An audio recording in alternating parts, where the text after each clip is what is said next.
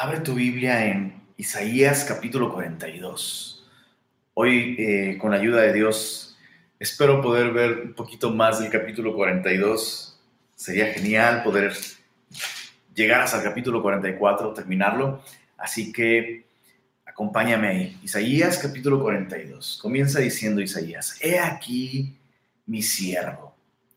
Y recuerda que el, el he aquí del Antiguo Testamento, de la Biblia, de hecho, debería traducirse más bien como miren, observen esto. Es, Dios llamándonos, llamando nuestra atención para poner nuestros ojos específicamente en algo y contemplarlo. Y, ahora Isaías dice, eh, inspirado por el Señor, dice, he aquí mi siervo, miren a mi siervo. Y es muy interesante porque recuerda que Isaías no escribió eh, con divisiones de capítulos. Entonces, realmente eso tiene que ver con lo último que vimos. Capítulo 41, verso 29, el versículo anterior, el verso 29, dice, he aquí todos son vanidad y las obras de ellos nada. Está hablando de los ídolos, ¿verdad? Entonces, Dios, recuerda, está presentando este caso, está presidiendo un juicio donde Dios está presentando evidencias a favor suyo y no es que Dios se está defendiendo a sí mismo. Dios está abogando a favor de su deidad para que su pueblo confíe en Él y deje de confiar en los ídolos. Entonces Dios, presidiendo este juicio, eh, da testimonio, da razones que comprueban que Él es Dios y da razones que comprueban la vanidad, la inutilidad de los ídolos a los que nosotros constantemente nos aferramos, ¿verdad? Y después de probar lo, vano y, y, lo inútil de confiar en un ídolo, ahora en el capítulo 42 dice, después de Dios decir, mira cómo los ídolos son vanidad, ahora en el capítulo 42 dice, miren a mi siervo. Y está hablando, por supuesto, de Jesucristo. Dice, yo le sostendré, mi escogido en quien mi alma tiene contentamiento. He puesto sobre él mi espíritu. Él traerá justicia a las naciones, es decir, a los gentiles. Es maravillosa esta descripción que Isaías hace de Jesús. Em, Isaías describe desde aquí aquellas cosas que Dios el Padre diría acerca de Jesús cuando Jesús fue bautizado por Juan en el desierto. ¿Recuerdas? Cuando, cuando Jesús fue bautizado, vino una voz de los cielos haciendo eco, confirmando, reiterando estas mismas palabras. Este es mi Hijo amado, en quien mi alma, dice el Señor, tiene contentamiento. Y eso es, eso es algo que tú y yo debemos aprender. Debemos aprender esto. La única persona a la que Dios recibe tal como es, es a Jesucristo. Jesucristo es aquel en quien Dios tiene auténtico, verdadero placer, verdadero contentamiento. Dios creó al hombre para que el hombre trajera gloria y placer al corazón de Dios. Pero el hombre, por su pecado, quedó destituido de la gloria de Dios. Es decir, el hombre quedó, quedó corto para darle a Dios la gloria de la que Él es digno. Y Cristo vino a justamente cumplir el propósito máximo de la humanidad, agradar a Dios. Ninguno de nosotros puede hacer eso. Ningún, ningún hombre, absolutamente ningún hombre es agradable a Dios en sí mismo. ¿Por qué? Porque la Biblia dice que todos nosotros pecamos, todos. Todos hemos pecado, pero Jesús no. Y desde el Antiguo Testamento Dios invita a que consideremos cómo Dios se agrada de Jesús. Ahora, ¿por qué es importante esto? Porque si tú has confiado en Cristo, si tú has reconocido que eres pecador, que por ti mismo, aun cuando hagas cosas buenas, no puedes agradar a Dios, pero has confiado en Jesús. Entonces, cuando Dios te ve, Dios ve a su Hijo y Dios dice, este es mi Hijo amado en quien tengo contentamiento. Ese es el secreto eh, del gozo en la vida cristiana. Saber que Dios nos acepta no por nuestros méritos, sino por los méritos de Cristo. Consideren a mi siervo, dice, Dios a través de Isaías. Consideren a Jesús, pongan su confianza en Él. Verso 2 dice, no gritará, ni alzará su voz, ni la hará oír en las calles eh, eh, ¿por, qué la Biblia diría algo así acerca del Mesías? Bueno, porque esto contrasta con la manera en, en, la que los grandes gobernantes y grandes militares y grandes hombres y conquistadores se presentarían a sí mismos. El, el, hombre, el hombre de éxito, el hombre de poder, el hombre de posición, el hombre que quiere que confíes en él, hace campañas. ¿No es así? incluso en la política el día de hoy. Eh, es muy interesante este tema, no voy a extenderme mucho en esto, pero es muy interesante cómo en algún tiempo la política giraba alrededor de propuestas y de ideas. Y hace algunos años, eh, cuando por primera vez, gracias a la tecnología, se pudo transmitir un, debate ¿no? entre candidatos a la presidencia en los Estados Unidos, específicamente no recuerdo el nombre de ese presidente. No recuerdo, se me fue. Pero a partir de entonces, la política empezó a ser una cuestión de campañas, de presentar una imagen, ¿no? Y bueno, lo que está diciendo aquí eh, Isaías es exactamente esto, que el Mesías no vendría con esa actitud, no vendría con gran publicidad, no vendría haciendo un gran alarde, no, no, vendría en humildad, vendría humildemente, discretamente. Y, esa, es exactamente la manera en la que el Mesías entró en el mundo. Nació en un pesebre, nació en Belén, eh, eh, en el seno de una familia pobre que pertenece a un pueblo que en ese momento estaba completamente oprimido por un poder militar, ideológico impresionante, Roma. Y vino así, en, en discreción, en silencio, y luego dice el verso 3, nos habla de su carácter. No quebrará la caña cascada, ni apagará el pábilo que humeare. Por medio de la verdad traerá justicia. Y eso nos habla del carácter de Jesús, del carácter no solo humilde, sino tierno de Jesús. Esta, esta expresión de no quebrará la caña cascada, ni apagará el pábilo que, que humeare, nos habla de cosas eh, que en, su momento, en su contexto, eso es lo que hacía la gente. O sea, para ponerte un ejemplo, una, una planta que ya está seca, pues ¿qué es lo que haces? Una planta que ya está, o sea, dices, ya se murió, ¿no? ya tiene todas sus ramas secas, no, no tiene ni caso intentar salvarla. Cualquiera tiraría, quemaría, cortaría esa planta.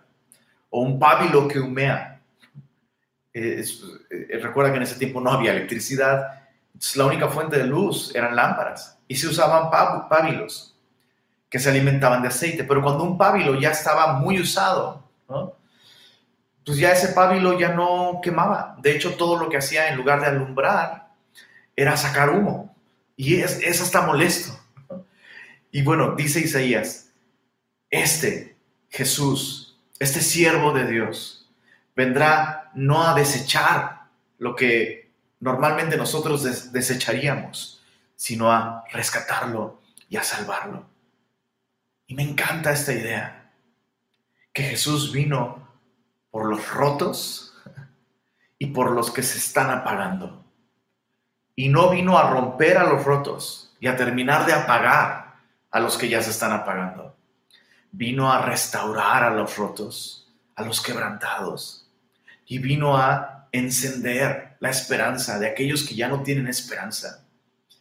E, este soy yo. Este soy yo. Esta es mi historia. Cualquiera, cualquiera, eh,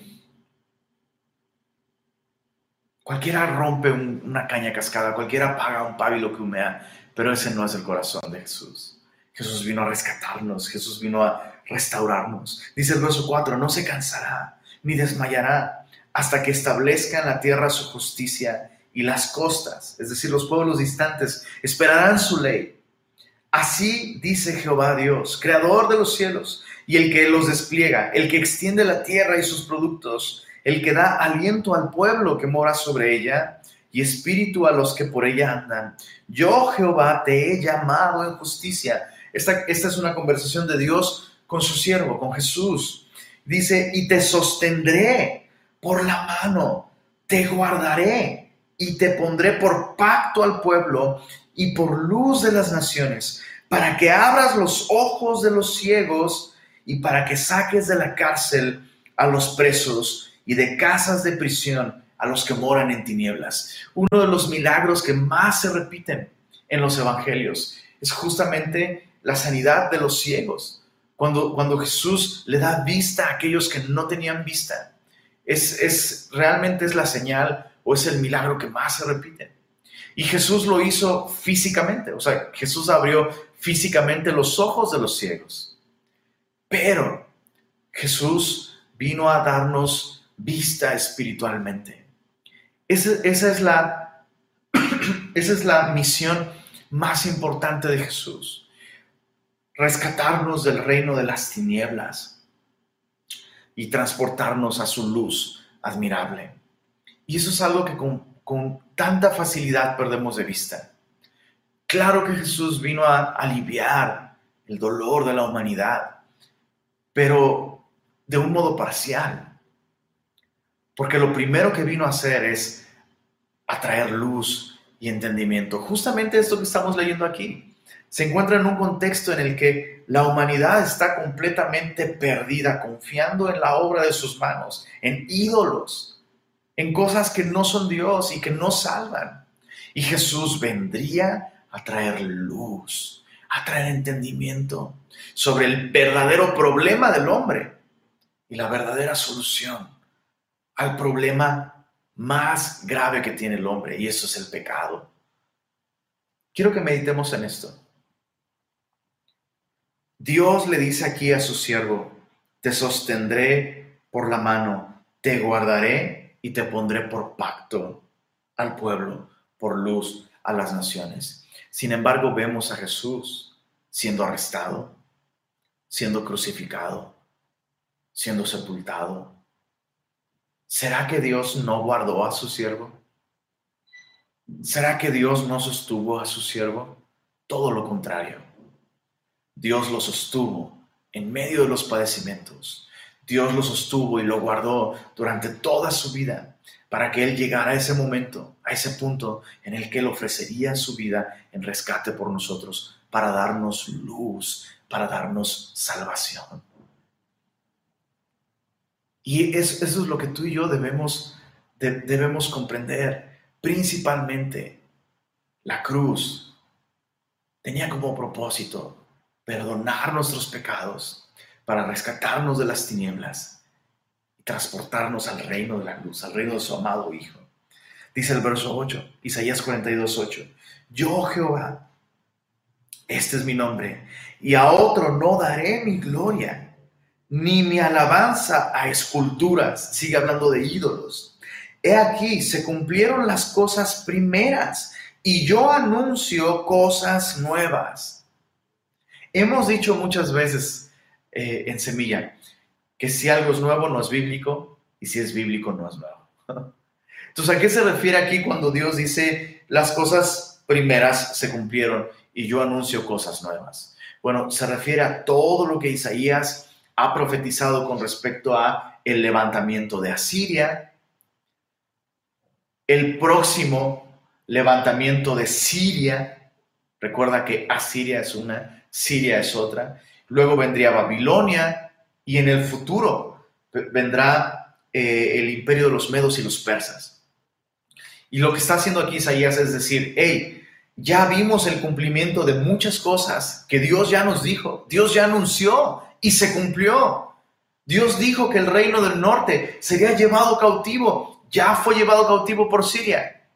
Dios dijo que a nosotros, el reino del sur, nos libraría de Siria, pero que no nos vamos a arrepentir de nuestros pecados, vamos a insistir confiando en ídolos. Y pese a que Dios nos librará, y ya nos libró de, Siria, Dios va a permitir que Asiria se levante y caiga y Babilonia venga y nos lleve cautivos. Entonces, las cosas que Dios anunció ya se cumplieron y vienen cosas nuevas que están por cumplirse. Dice el verso, verso 9, antes que salgan a, las, a la luz, yo os las haré notorias. Entonces, ¿qué debemos hacer? ¿Cuál es el propósito por el cual Dios nos, nos permite tener un registro llamado la Biblia? Que básicamente un tercio de la Biblia son profecías. ¿Qué hacemos con todo este mensaje de este libro que nos habla de un Dios que anuncia cosas que van a suceder con una precisión milimétrica? O sea, por favor, olvidémonos de esas crucilerías de Nostradamus y Madame Sassou y mensajes tan ambiguos que pueden significar una cosa y pueden significar esta otra. No, el mensaje de la Biblia es tan escalofriantemente preciso que no hay otra conclusión. Cuando la leemos con honestidad y con sencillez, no hay otra conclusión lógica que caer postrados adorando a aquel Dios que está fuera del continuo del espacio y del tiempo. Y que este Dios no solo tiene control de todas las cosas, sino pasado, presente y futuro son lo mismo para Él. Un Dios tan grande, un Dios eterno,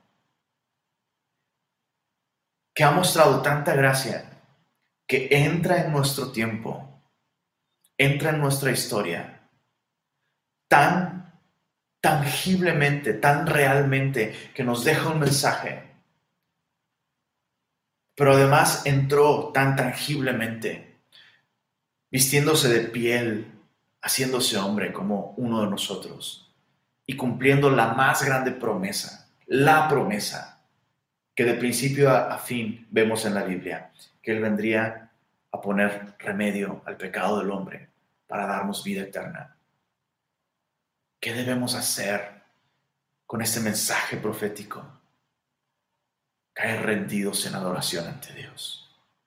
O sea, la profecía bíblica Nunca tuvo la intención de generar en nosotros morbosidad o curiosidad, ¿no? O incluso, no, me gusta de pronto expresarme en estos términos, pero eh, los cristianos se vuelven extraños de pronto cuando, cuando, cuando hacen un sobreénfasis y un énfasis mal aplicado a la profecía, se vuelven extraños, se vuelven creepy, ¿no?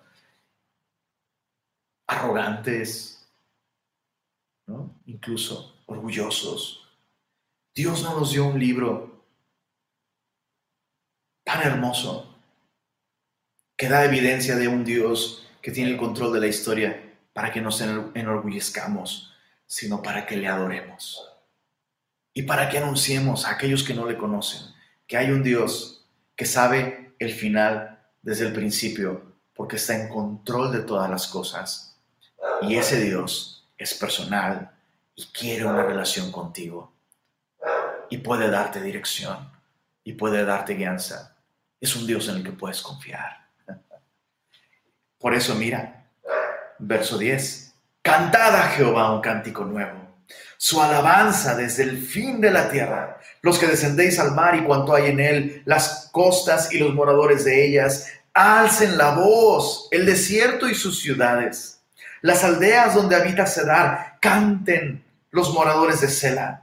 Y desde la cumbre de los montes den voces de júbilo, den gloria a Jehová y anuncien. Eso nos habla de, de de promocionar, de publicar, anuncien sus loores en las costas. ¿Cuánto necesitamos el día de hoy esta actitud al evangelizar, al hablar de Dios? Necesitamos esta actitud en, la que publicamos las alabanzas de Dios, en, en la que anunciamos cuán bueno es Dios, cuán grande es Él y cuán digno de la confianza del hombre es el Dios al que tú y yo adoramos.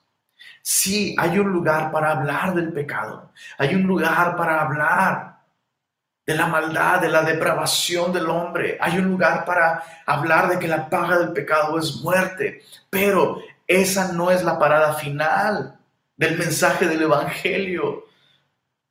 Necesitamos anunciar esto para darle color, textura, dimensión, peso a lo que Dios hizo por nosotros al enviar a su Hijo al morir en la cruz del Calvario. Y es lo que dice Isaías, hey, tenemos un Dios que desde el principio ha anunciado cosas y ahora nos está anunciando un plan nuevo, que tiene su máximo cumplimiento en la persona de Jesucristo. Ahora tú y yo estamos leyendo esto desde una perspectiva en la que ya se cumplieron estas cosas. Si Isaías estalla en alabanza y en adoración al ver proféticamente lo que Dios hará un día a través de Jesús, ¿cuánto más tú y yo como cristianos, después de la cruz, después de la tumba vacía, debemos publicar las alabanzas del Señor? Entonces el evangelismo tiene que ver con esto. Anunciar, alabar a aquel Dios, proclamar sus virtudes de aquel, de aquel Dios que nos ha amado tanto. Dice el verso, verso 12, den gloria a Jehová y anuncien sus lores en las costas. Isaías 42, 13, Jehová saldrá como gigante. viene un cambio en la narrativa de esta profecía de Isaías. Eh, básicamente desde el verso 1 del capítulo 42 al verso 12 es el primero de los cánticos del siervo. En, esta última sección de Isaías hay varias canciones que hablan del siervo de Jehová y está hablando de Jesús. La más famosa canción del siervo en Isaías es la que encontramos en Isaías 53 y es la última canción del siervo eh, en esta sección. Pero esa es la primera. Y ahora viene un cambio en la narrativa y dice sí, verso 13, saldrá como gigante y como hombre de guerra despertará celo. Pon mucha atención lo que dice el verso 13. Isaías 42, 13. Gritará, voceará, se esforzará sobre sus enemigos. Desde el siglo he callado, ahora habla. E, e, e, este Salvador, este Mesías, este siervo. Dice, desde el siglo he callado, he guardado silencio y me he detenido, pero ahora daré voces, daré voces que nos habla de gritar, de levantar la voz, daré voces como la que está de parto, asolaré y devoraré juntamente. Y aquí hay un enorme contraste con lo que vimos en el verso 2.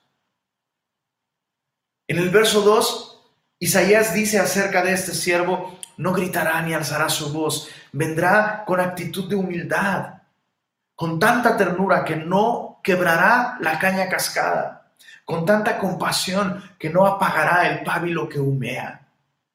No alzará ni levantará su voz en las calles, como hacen los conquistadores, los guerreros, los reyes, los políticos, los, los hombres victoriosos vendrá en humildad.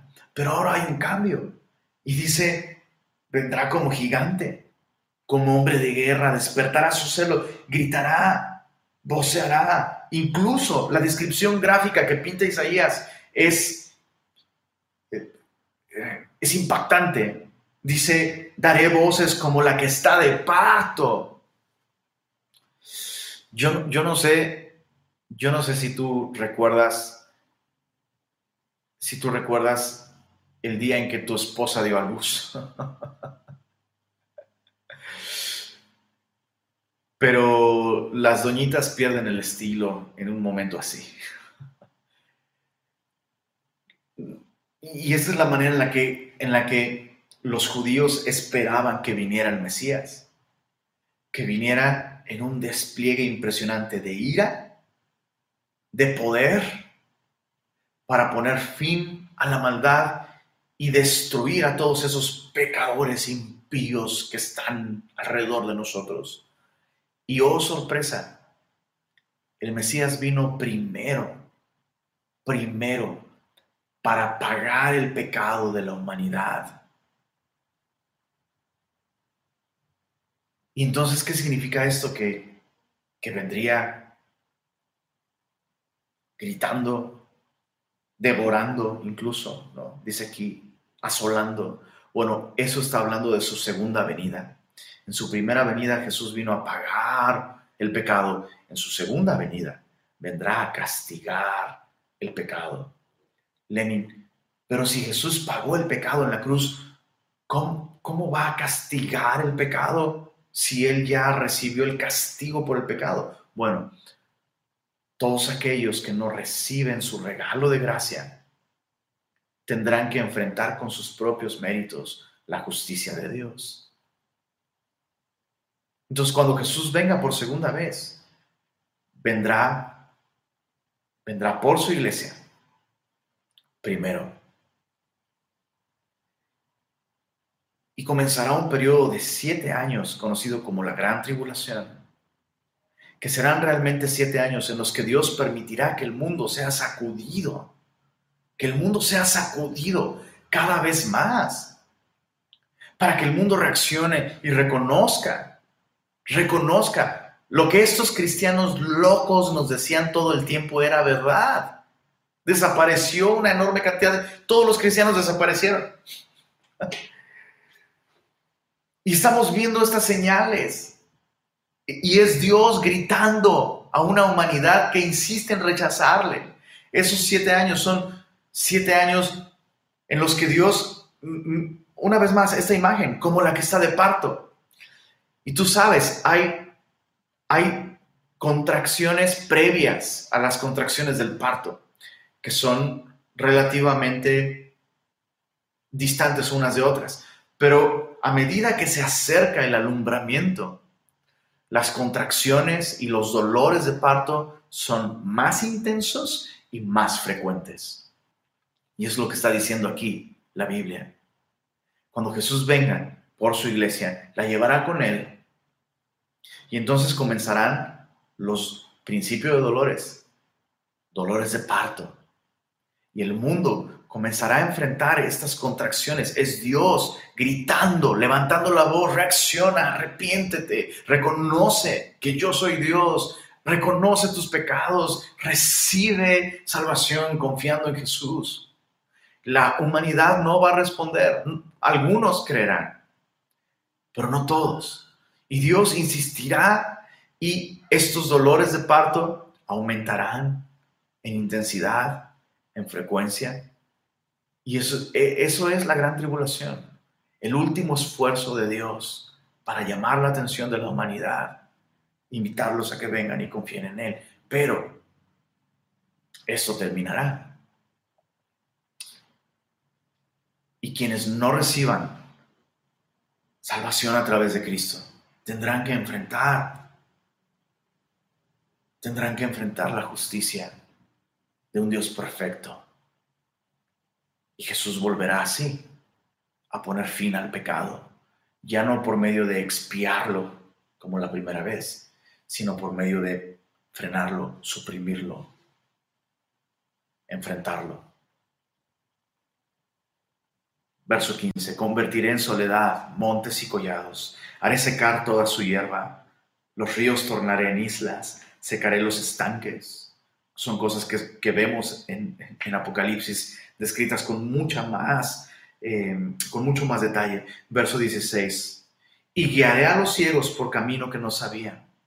Les haré andar por sendas que no habían conocido. Aquí Isaías está hablando del regreso de Israel. Serán llevados cautivos a Babilonia, pero el Señor se levantará y por medio de Ciro, por medio de Ciro, eh, traerá la caída de Babilonia. Otra vez, la caída de Babilonia solo es una vista previa en miniatura de lo que sucederá con la Babilonia espiritual en el fin de los tiempos, el sistema del mundo que ofrece ídolos en lugar de, adoración a un Dios verdadero, también caerá. Y, dice el verso, verso 16, hablando del regreso de Israel a su tierra prometida, cuando Babilonia caiga en tiempo de Ciro. Dice, delante de ellos cambiaré las tinieblas en luz, lo escabroso en llanura. Estas cosas les haré y no los desampararé. Me encanta esto, que si Dios no desamparó a su pueblo, cuánto menos Dios desamparará a su iglesia, aquella que fue comprada con la sangre de su propio Hijo. Verso, 15, verso 17, Isaías 42, 17. Serán vueltos atrás y en extremo confundidos los que confían en ídolos y los que dicen a las imágenes de fundición, vosotros sois nuestros dioses, sordos, oíd, y vosotros ciegos, mirad para ver. Vemos de alguna manera, si se me permite el disparate, vemos la impotencia de Dios. Dicen por ahí, no es versículo, pero muy bien podría ser versículo. No hay peor ciego que el que no quiere ver. Dios está dando, está presidiendo este juicio donde está demostrando los ídolos son falsos y yo soy verdadero. Confíen en mí. Y aún así no entienden. Ahora mira el verso 19, Isaías 42, verso 19. ¿Quién es ciego sino mi siervo? Ahora, mucho ojo. Aquí ya no está hablando del siervo que vendría con liberación, con restauración y eventualmente con justicia. Aquí está hablando de la nación de Israel. Este es otro siervo. Isaías 42, 19. ¿Quién es ciego sino mi siervo? ¿Quién es sordo como mi mensajero que envié? ¿Quién es ciego como mi escogido y ciego como el siervo de Jehová? La nación de Israel. Está hablando de la nación de Israel que ve muchas cosas y no advierte, que abre los oídos y no oye. Lo que Isaías está diciendo aquí es, nosotros éramos, bueno, somos el siervo escogido de Dios como nación, pero nosotros hemos fracasado. La nación de Israel, vimos en los primeros capítulos de, de Isaías, es la vid del Señor y los hombres de, Judá planta deliciosa suya. Pero la nación fracasó. La nación fracasó. Viendo, no veía, oyendo, no escuchaba. Por eso cuando Jesús, en esa última cena con sus discípulos, caminó hacia Getsemaní, Jesús le dice a sus discípulos, yo soy la vid verdadera todo aquello en lo que la nación de Israel fracasó, yo voy a vencer, yo no voy a fracasar, yo voy a tener éxito. La misión que Dios le había dado a Israel de ser luz a las naciones, un testimonio. Israel fracasó, pero yo, yo soy el verdadero siervo de Dios.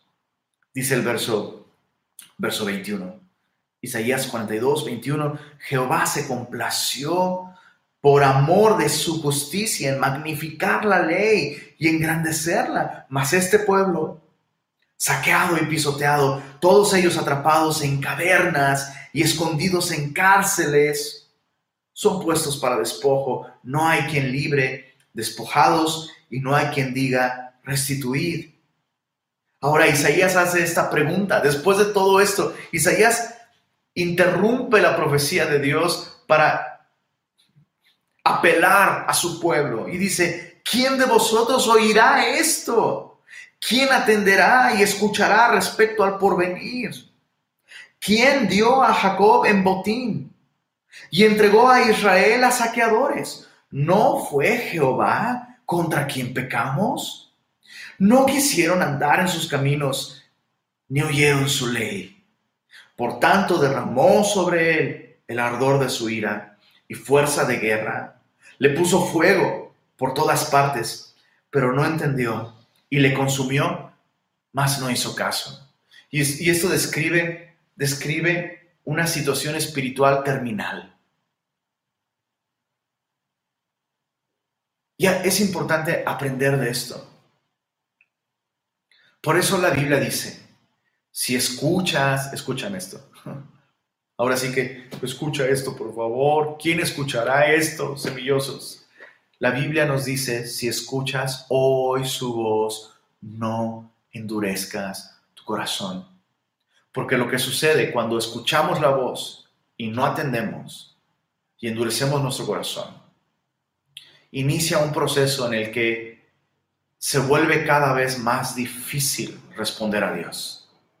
Se vuelve cada vez más difícil ver y escuchar lo que Dios nos está mostrando y lo que Dios nos está diciendo, hasta que llega un punto, llega un punto en el que comenzamos a cosechar las consecuencias de nuestro corazón necio.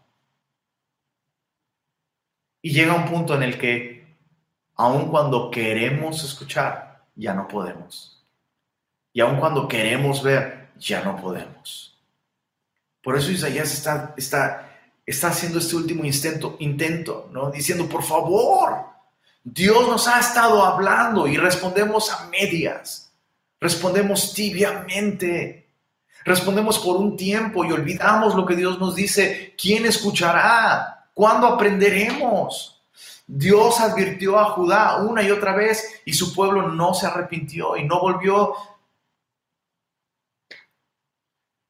¿Escucharemos nosotros? Isaías dice, no, no escucharemos.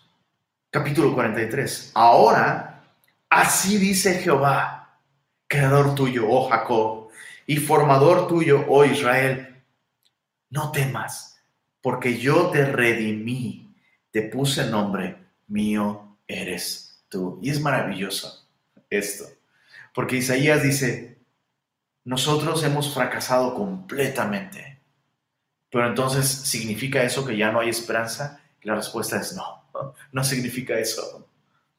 Significa que nuestra esperanza debe estar puesta en Él y no en nosotros. Verso 2, cuando pases por las aguas, yo estaré contigo. Y está hablando, escucha esto, está hablando de Dios redimiendo, rescatando a su pueblo y restaurándolo, trayéndolo de regreso a la tierra prometida. Ahora, esto implica un proceso. Y Esdras y Nehemías nos hablan de ese proceso y no fue fácil. Y quiero aclarar esto. Si, si tú te has apartado de Dios, si tú eres cristiano y te has alejado del Señor y dices, Lenin, me siento muy lejos de Dios, estoy muy lejos de Dios, sé que Dios puede perdonarme, pero está siendo muy difícil. Yo sé que Dios me ha perdonado, pero está siendo muy difícil restaurar. La restauración está siendo muy difícil. Bueno, pues así es. es difícil. Sería imposible sin Dios. Pero aun cuando Dios nos restaura, hay un proceso que es difícil. Hay ríos que cruzar. hay ríos que cruzar. Hay caminos que emprender de vuelta, pero Dios promete estar con nosotros. Eso es lo que dice aquí. Cuando pases por las aguas, yo estaré contigo. Y si por los ríos no te anegarán. Cuando pases por el fuego, el fuego de la prueba, el fuego de la tentación, no te quemará, ni la llama arderá en ti, porque yo, Jehová, Dios tuyo, el Santo de Israel, soy tu Salvador. A Egipto he dado por tu rescate, a Etiopía y a Seba por ti. Otra vez recuerda, Isaías está hablando teniendo en mente cómo Dios permitió que cayeran, o sea, Dios permitió que Egipto fuera destruido para sacar a su pueblo.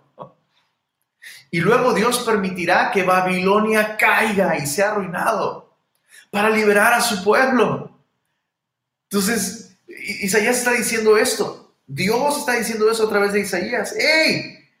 Di a Egipto por tu rescate, a Etiopía y a Seba por ti, porque a mis ojos fuiste de gran estima, fuiste honorable y yo te amé. Daré pues hombres por ti y naciones por tu vida. Esa es la manera en la que Dios redime y rescata. Escucha esto, por favor.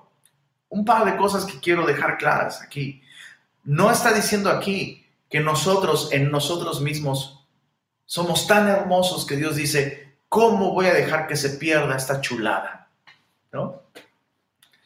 Algunas veces pensamos que, bueno, pues claro que Dios dio a su Hijo porque Dios pensó que valíamos la pena. No, no, no, no, no, no, no. Escúchame esto, no es lo que Dios está diciendo aquí.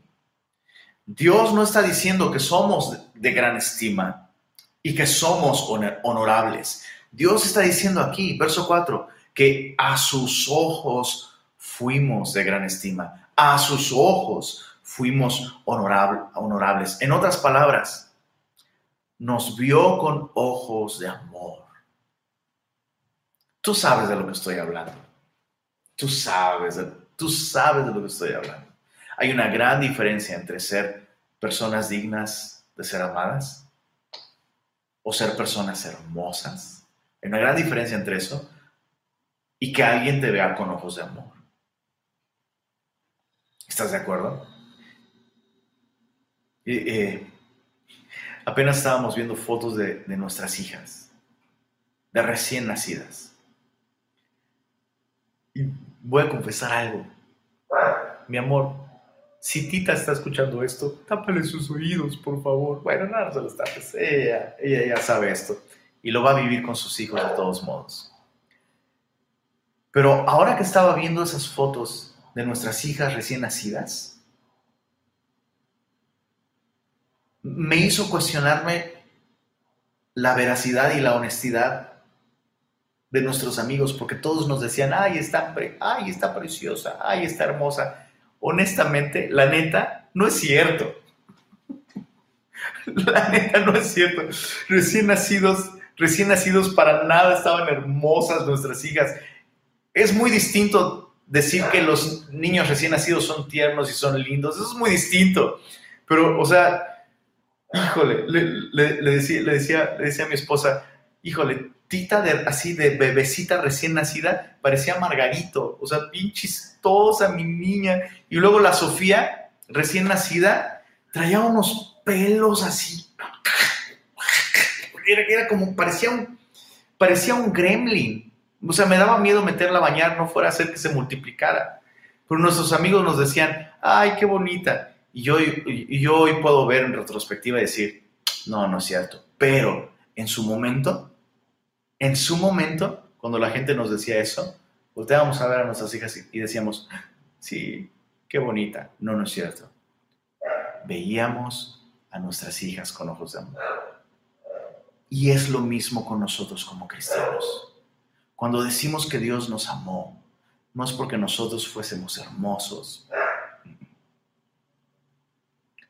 Dios no entregó a su Hijo porque nosotros valíamos la pena. Podemos repetirlo en voz alta y podemos reflexionar eso y reconocer la veracidad de esta, afirmación. Dios no entregó a su Hijo para rescatarnos porque nosotros valiéramos la pena. No.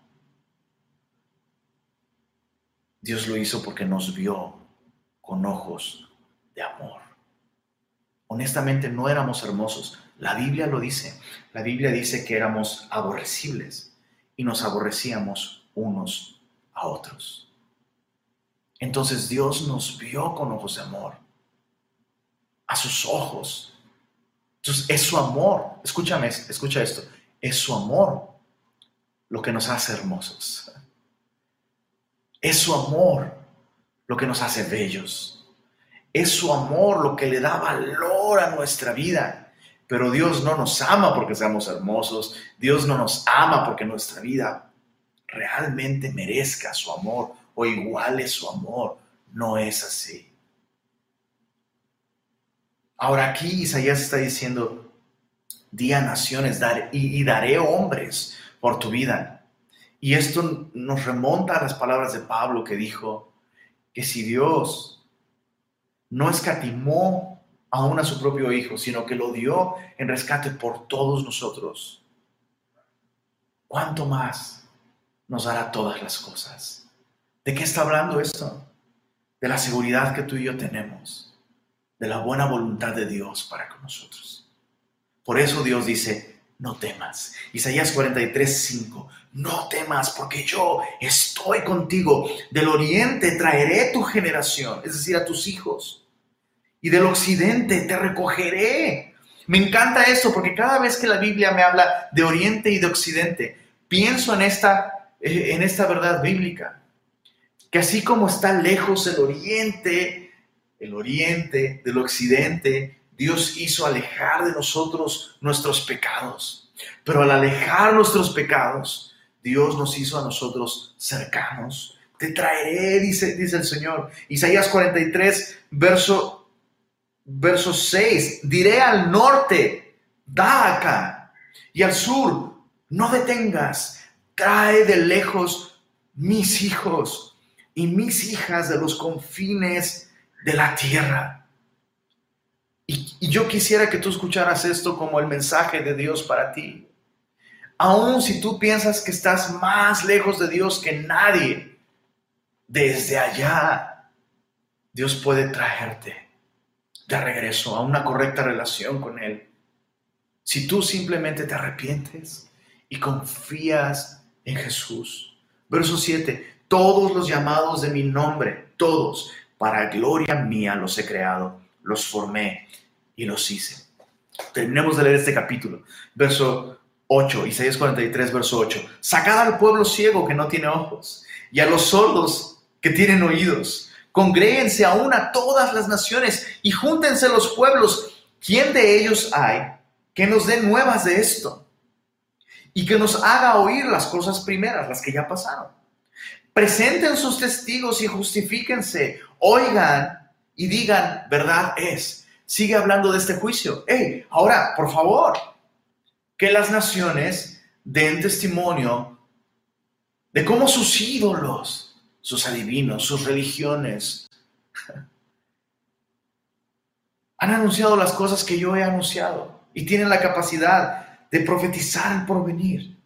Verso 10. Vosotros sois mis testigos, dice Jehová, y mi siervo que yo escogí, para que me conozcáis y creáis y entendáis que yo mismo soy. Antes de mí no fue formado Dios, ni, ni lo será después de mí. Yo, yo Jehová, y fuera de mí no hay quien salve.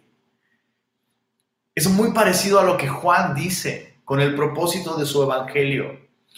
Hay muchas otras cosas que hizo Jesús, pero las que se escribieron, se escribieron para que creáis que Él es el único Hijo de Dios y para que creyendo en su nombre tengan vida. Ese es el propósito de la Biblia. Que nosotros podamos, dice aquí, me, encanta el verso 10, para que me conozcan y crean y entiendan, les caiga el 20, no hay Dios fuera del Dios de la Biblia, el Dios que creó los cielos y la tierra, el Dios que vino a través de la persona de el Hijo, Jesús. No hay Dios fuera de él. Verso 12, Isaías 43, 12. Yo anuncié y salvé e hice oír y no, y no hubo entre vosotros dioses ajenos. No está diciendo que Israel no practicó la idolatría, sino que nadie más Nadie más es responsable de este mensaje que Dios anunció y que Dios concretó en la persona de Jesús. Vosotros pues sois mis testigos, dice Jehová, que yo soy Dios. Aún antes que hubiera día, yo era. Y no hay quien de mi mano libre. Lo que hago yo, ¿quién lo estorbará? Dice el Señor, no hay quien de mi mano libre.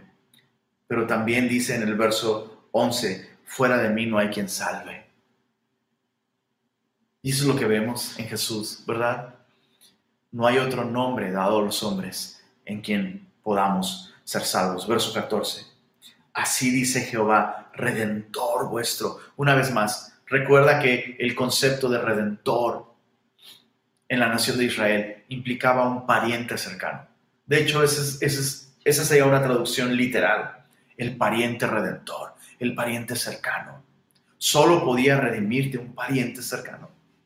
Tenía que ser pariente cercano, tenía que tener la voluntad y tenía que tener los recursos para redimirte. Este es Jesús.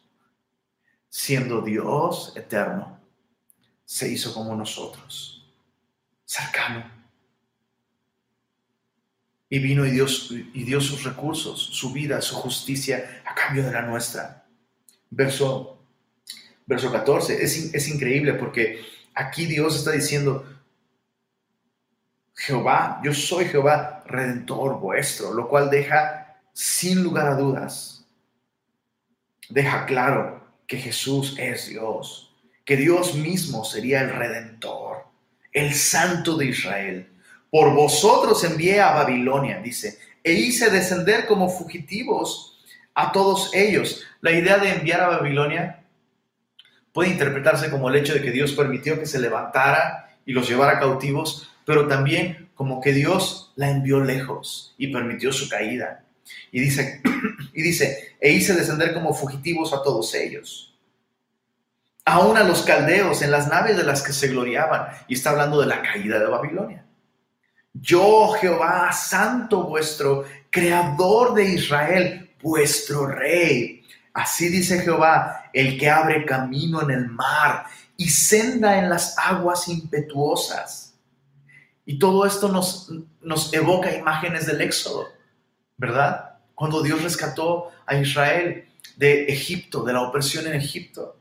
Dice el verso 17, el que saca carro y caballo, ejército y fuerza, caen juntamente para no levantarse, fenecen como pábilo, quedan apagados. Entonces a su pueblo le dice, yo no voy a apagar, el pábilo que está humeando. Y de sus enemigos, dice Dios, yo los voy a dejar como pábilo, apagado. Verso 18. Me encanta porque el pueblo de Israel probablemente está pensando, sí, sí, sí, sí, nosotros somos la nación que Dios rescató bueno, a nuestros padres, a nuestros padres, Dios los rescató de Egipto. Yo sé de qué estás hablando, Isaías. Verso 18, Isaías dice, no os acordéis de las cosas pasadas, ni traigáis a memoria las cosas antiguas. Dios por medio de Isaías está diciendo esto. ¿Qué significa? Que no, Dios no quiere tener una relación con nosotros que se encuentre en el pasado. Dios quiere tener una relación con nosotros en el presente, lo cual, una vez más, me lleva a la necesidad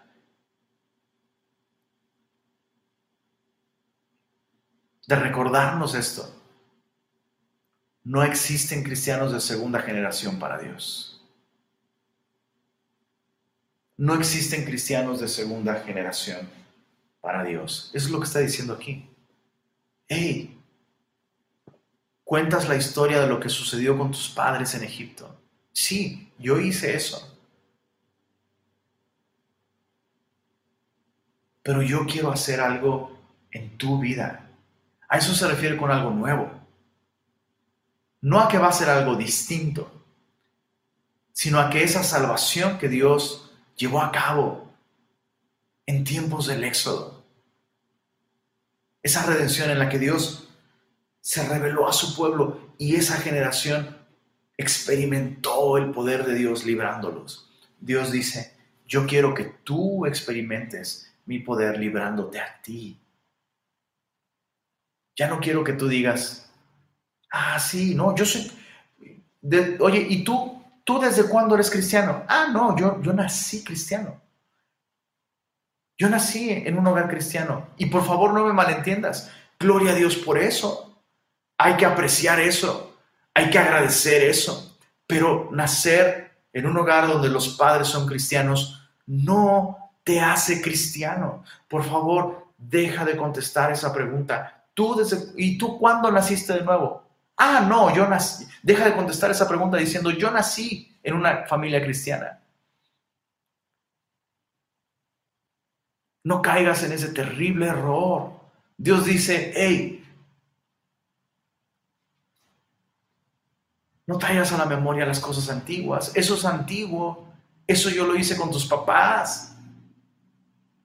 Pero yo quiero que tú experimentes mi amor y que tú salgas de las tinieblas y veas la luz de mi verdad. Yo hago cosa nueva, dice el verso 19. Isaías 43, 19. He aquí yo hago cosa nueva. Pronto saldrá a la luz. ¿No la conoceréis? O sea, yo quiero hacer algo nuevo quiero hacer algo contigo. Y tú insistes, tú insistes cuando yo te llamo, insistes en decir, ah, no, somos descendientes de Abraham. Por eso, por eso Juan el Bautista decía, generación de víboras, dejen, dejen, dejen de esconderse detrás de Abraham. Dejen de decir, no, yo no necesito una relación con Dios porque soy descendiente de Abraham. Y, eh, perdón, Juan Bautista decía, generación de víboras, Dios puede levantar hijos a Abraham aún de estas piedras. Pero eso no haría que esos supuestos hijos de Abraham tendrían una relación con Dios. Dios fue el amigo de Abraham. La pregunta es si Dios es amigo tuyo. La pregunta es si Dios tiene, es, es amigo tuyo. Dios salvó a tus padres. Gloria a Dios. Ellos son cristianos. Un día reconocieron su pecado, un día recibieron salvación, vida eterna y gracia a través de Cristo y nacieron de nuevo. La pregunta es si tú ya naciste de nuevo por la fe en Cristo.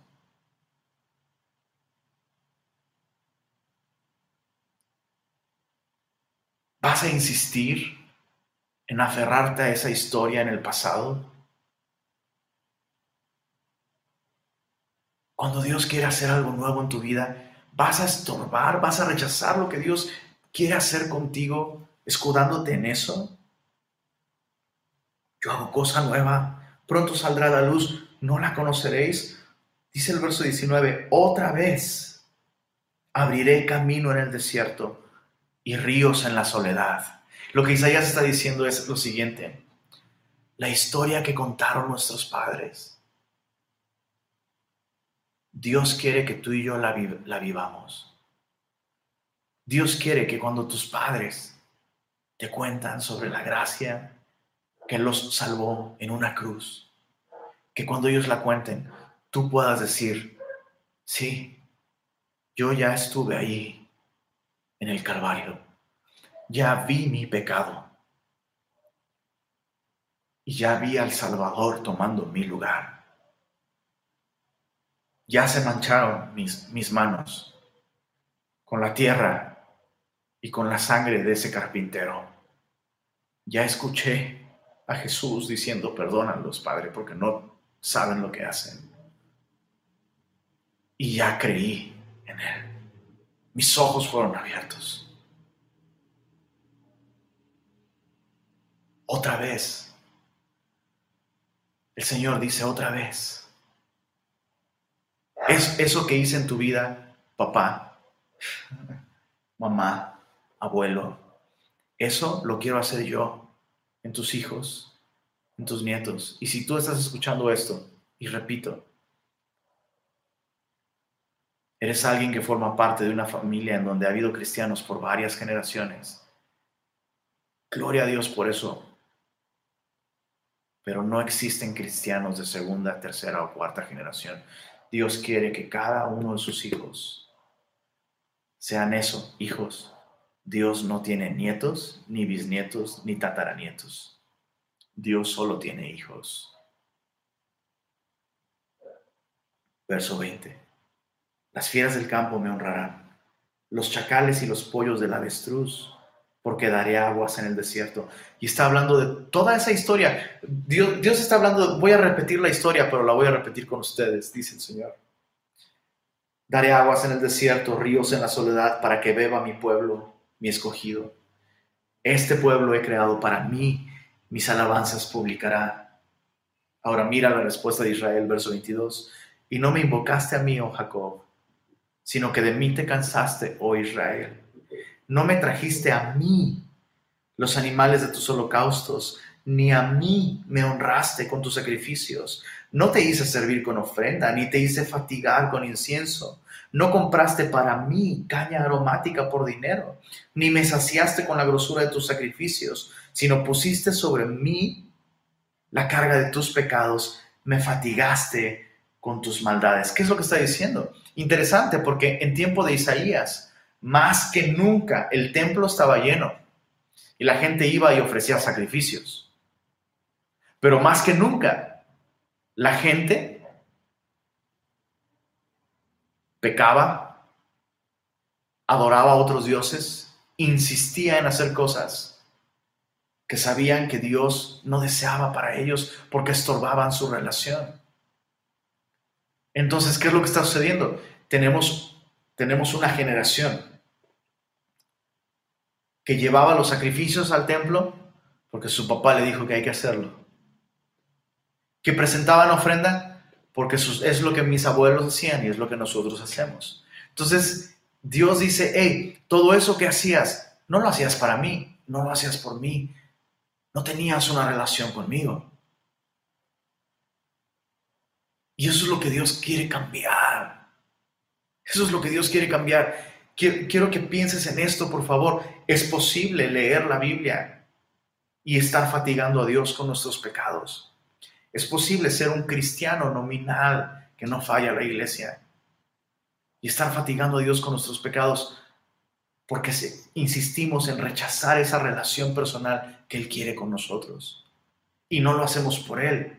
Y mira el verso 22, ¿cómo saber si estamos en esa posición? Verso 22, de mí te cansaste, oh Israel.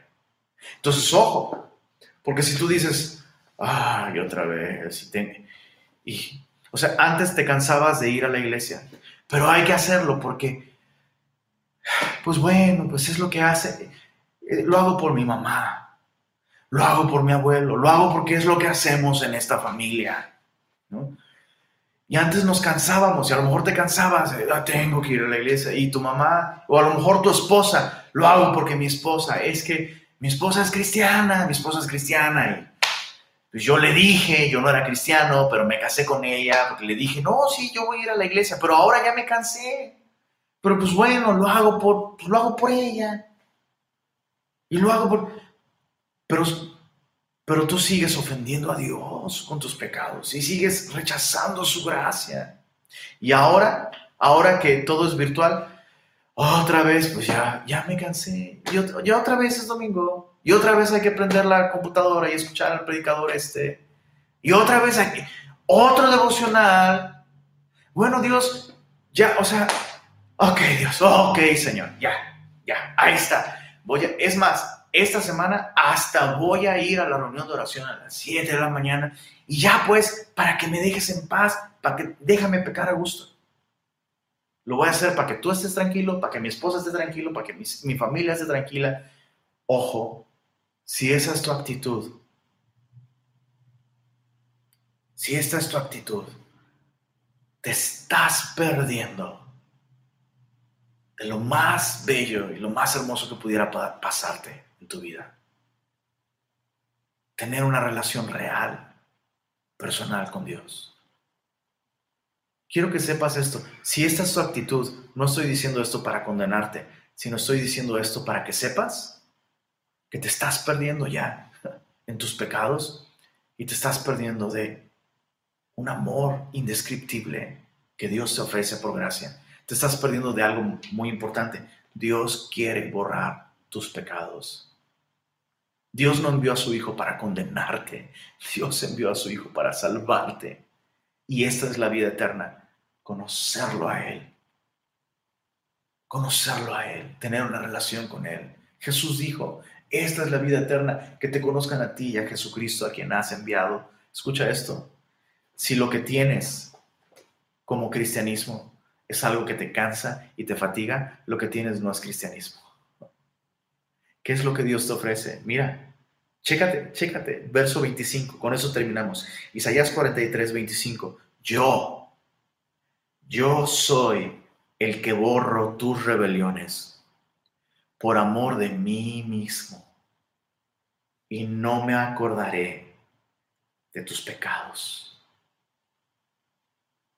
Hazme recordar, entremos en juicio juntamente. Habla tú para justificarte, dice el Señor. Tu primer padre pecó y tus enseñadores prevaricaron contra mí. Por tanto, yo profané los príncipes del santuario y puse por anatema a Jacob y por oprobio a Israel.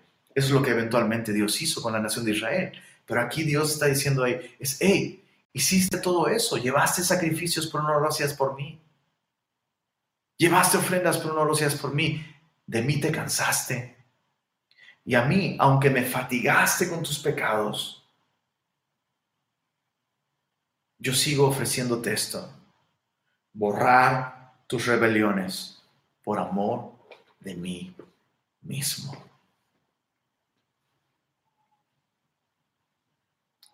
Dios nos ama.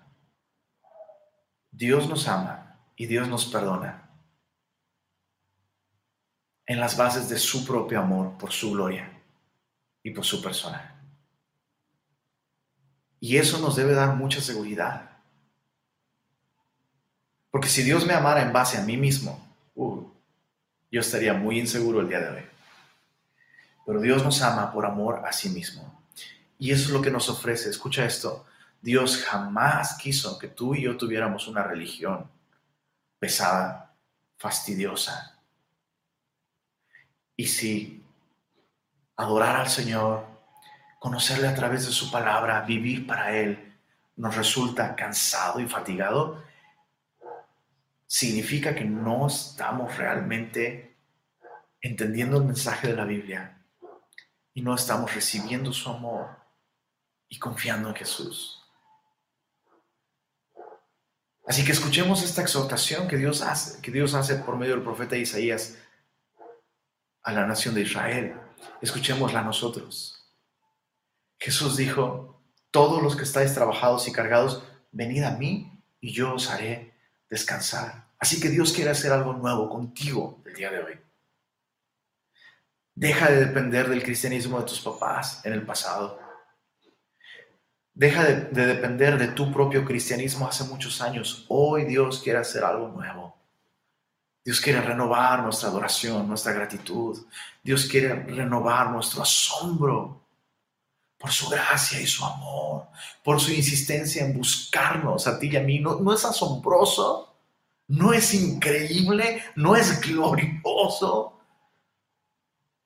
Dios quiere hacer algo nuevo. Si estás fatigado, si estás cansado, Dios quiere hacer algo nuevo. Si como cristiano has tropezado y te has desviado, Dios quiere hacer algo nuevo. ¿No lo conocerás? Señor, gracias por esta invitación que nos haces a venir a ti de un modo personal. Gracias por esta insistencia con la que nos buscas. Gracias por repetir, repetirnos una y otra vez que no hay razón para temer, porque tú eres nuestro redentor. Señor, si tú no escatimaste ni a tu propio Hijo, sino lo entregaste en una cruz por nosotros. Si lo entregaste cuando estábamos completamente lejos de ti, completamente perdidos y muertos en delitos y pecados, ¿cuánto más, Señor? Tú no nos ofrecerás perdón, gracia, si nos hemos extraviado, si hemos tropezado, Señor. ¿Cuánto más aquellos que hemos ya confiado en tu Hijo Jesús no nos restaurarás?